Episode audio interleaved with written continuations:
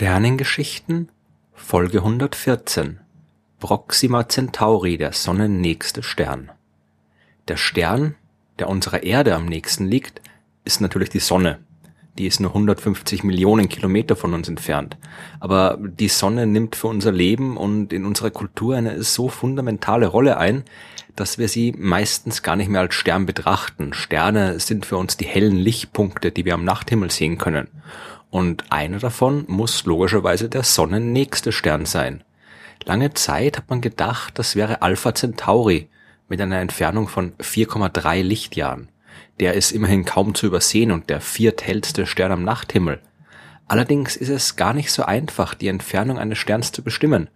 Sterne beobachten und zu entdecken, das ist vergleichsweise einfach. Man muss einfach nur immer größere Teleskope bauen, um immer mehr und immer schwächer leuchtende Sterne sehen zu können. Belichtet man eine Aufnahme des nächtlichen Himmels nur lang genug, kann man darauf Tausende oder noch viel mehr Sterne finden. Aber aus so einer Aufnahme kann man zwar erkennen, wo sich ein Stern befindet, aber nicht, wie weit weg er ist. Dazu braucht es viel mehr Informationen. Da muss man die sogenannte Parallaxe messen, also die scheinbare Verschiebung der Sternpositionen, die entsteht, wenn sich die Erde um die Sonne bewegt und wir aus verschiedenen Richtungen hinaus ins All blicken. Über die Parallaxenmessung habe ich ja schon in Folge 19 der Sternengeschichten gesprochen und es hat bis zum 19. Jahrhundert gedauert, bevor man das erste Mal so eine Messung tatsächlich auch machen konnte. Und selbst heute ist die Entfernungsbestimmung von Sternen noch nicht wirklich trivial. Man muss mehrere Aufnahmen zu unterschiedlichen Zeitpunkten machen und die ganz genau auswerten, um den Abstand zur Sonne bestimmen zu können. Und wenn der Stern dann auch noch sehr schwach leuchtet, dann kann das noch schwieriger sein. Es hat daher auch bis zum Jahr 1915 gedauert, bevor man unseren wahren Nachbarn entdeckt hat. Damals hat der schottische Astronom Robert Innes an der Sternwarte von Johannesburg in Südafrika ein paar fotografische Aufnahmen des Himmels der südlichen Hemisphäre gemacht. In der Nachbarschaft von Alpha Centauri hat er dabei einen sehr leuchtschwachen Stern gefunden. Das wäre an sich nicht weiter bemerkenswert gewesen. Sterne gibt's ja genug. Und die zu entdecken ist, wie ich schon gesagt habe, kein großes Problem. Aber Inns hat zwei Aufnahmen verglichen, die zu verschiedenen Zeitpunkten gemacht worden sind und festgestellt, dass sich der kleine Stern in der Zwischenzeit genau so bewegt hat wie Alpha Centauri selbst. Das muss bedeuten, dass dieser Stern kein ferner Hintergrundstern sein kann, sondern sich eben nicht scheinbar, sondern tatsächlich in der gleichen Region des Kosmos befindet, in der sich auch Alpha Centauri befindet. Zwei Jahre später hat dann der niederländische Astronom Johan Wute am Observatorium in Kapstadt die genaue Parallaxe des neu entdeckten Sterns gemessen und dabei festgestellt, dass er sich mit einem Abstand von 4,2 Lichtjahren noch ein kleines Stück näher an der Sonne befindet als Alpha Centauri. Robert Innes hat daraufhin vorgeschlagen, diesem Objekt den Namen Proxima Centauri zu geben, um seinen Status als sonnennächsten Stern zu würdigen. Denn Proxima kommt aus dem Lateinischen und bedeutet nächstgelegener und Centauri bezieht sich auf das Sternbild des Zentauren, in dem unser Nachbar zu finden ist. Der Stern hat aber auch noch andere Namen. Manchmal wird er auch Alpha Centauri C genannt und manchmal V645 Centauri. Und diese alternativen Namen die verraten schon viel über seine Eigenschaften. Proxima Centauri ist mit freiem Auge nicht zu sehen, der leuchtet zu schwach dafür und das, obwohl er uns ja von allen Sternen am nächsten ist. Der müsste hundertmal heller leuchten, damit man ihn gerade noch so mit bloßem Auge sehen kann. Das muss bedeuten, dass er sehr klein ist und genau das ist auch der Fall. Bei Proxima handelt es sich um einen sogenannten M-Zwerg oder roten Zwerg. Der hat nur ein Zehntel der Masse unserer Sonne und sein Radius beträgt nur 15 Prozent des Sonnenradius. Damit gehört er zur Klasse der kleinsten Sterne, die existieren können. Wäre er noch ein bisschen kleiner, dann wäre er nicht mehr in der Lage, in seinem Kern Wasserstoff zu Helium zu fusionieren und dann wäre er ein sogenannter brauner Zwerg. Über die habe ich ja in Folge 14 und Folge 91 der Sternengeschichten schon mehr erzählt. Proxima Centauri hat es aber noch rechtzeitig geschafft und der ist ein echter Stern. Und nicht einfach irgendein Stern, sondern ein sogenannter Flare-Stern. Das bedeutet, dass er immer wieder seine Helligkeit ändert und das erklärt einen seiner alternativen Namen. V645 Centauri bedeutet, dass es sich um den 645. bekannten Stern mit veränderlicher Helligkeit im Sternbild Centaur handelt.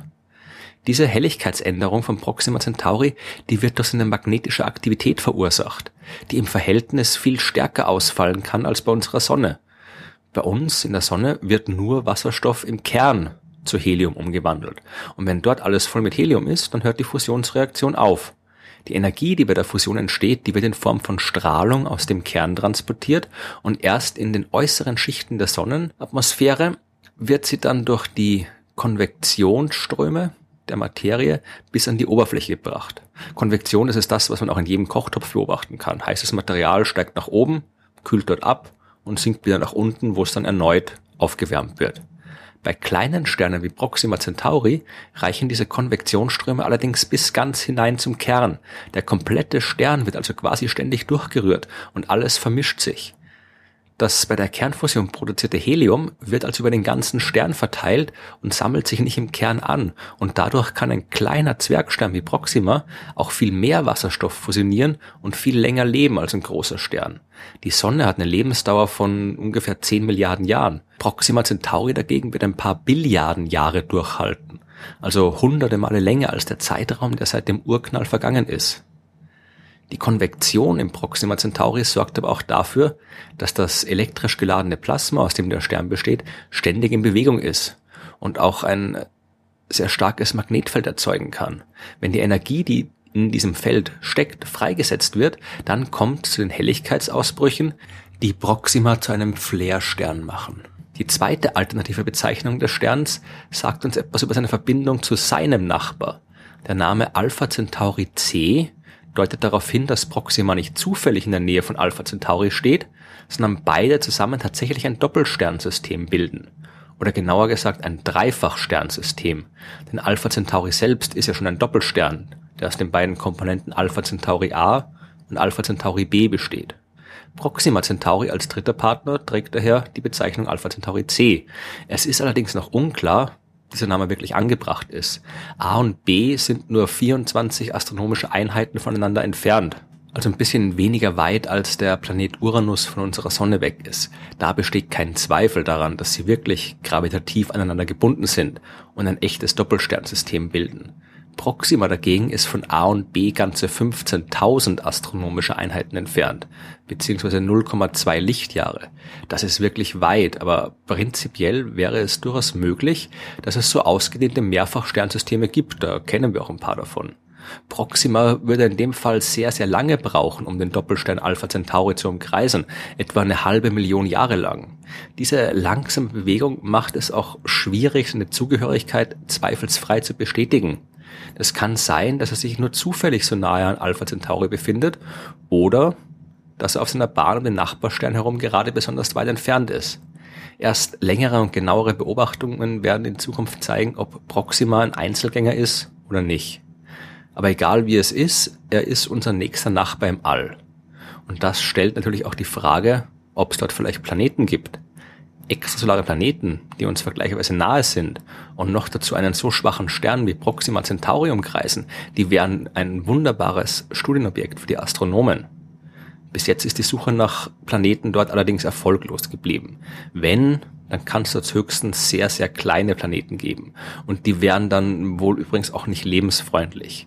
Damit es auf einem potenziellen Planeten überhaupt warm genug werden kann, muss er schon enorm nahe an so einen leuchtschwachen Stern wie Proxima heranrücken so nahe, dass die Gezeitenkräfte zwischen Stern und Planet dafür sorgen, dass der Planet dem Stern immer die gleiche Seite zeigt. So wie das die Gezeitenkräfte zwischen Erde und Mond ja hier auch getan haben und wir immer die gleiche Seite vom Mond sehen.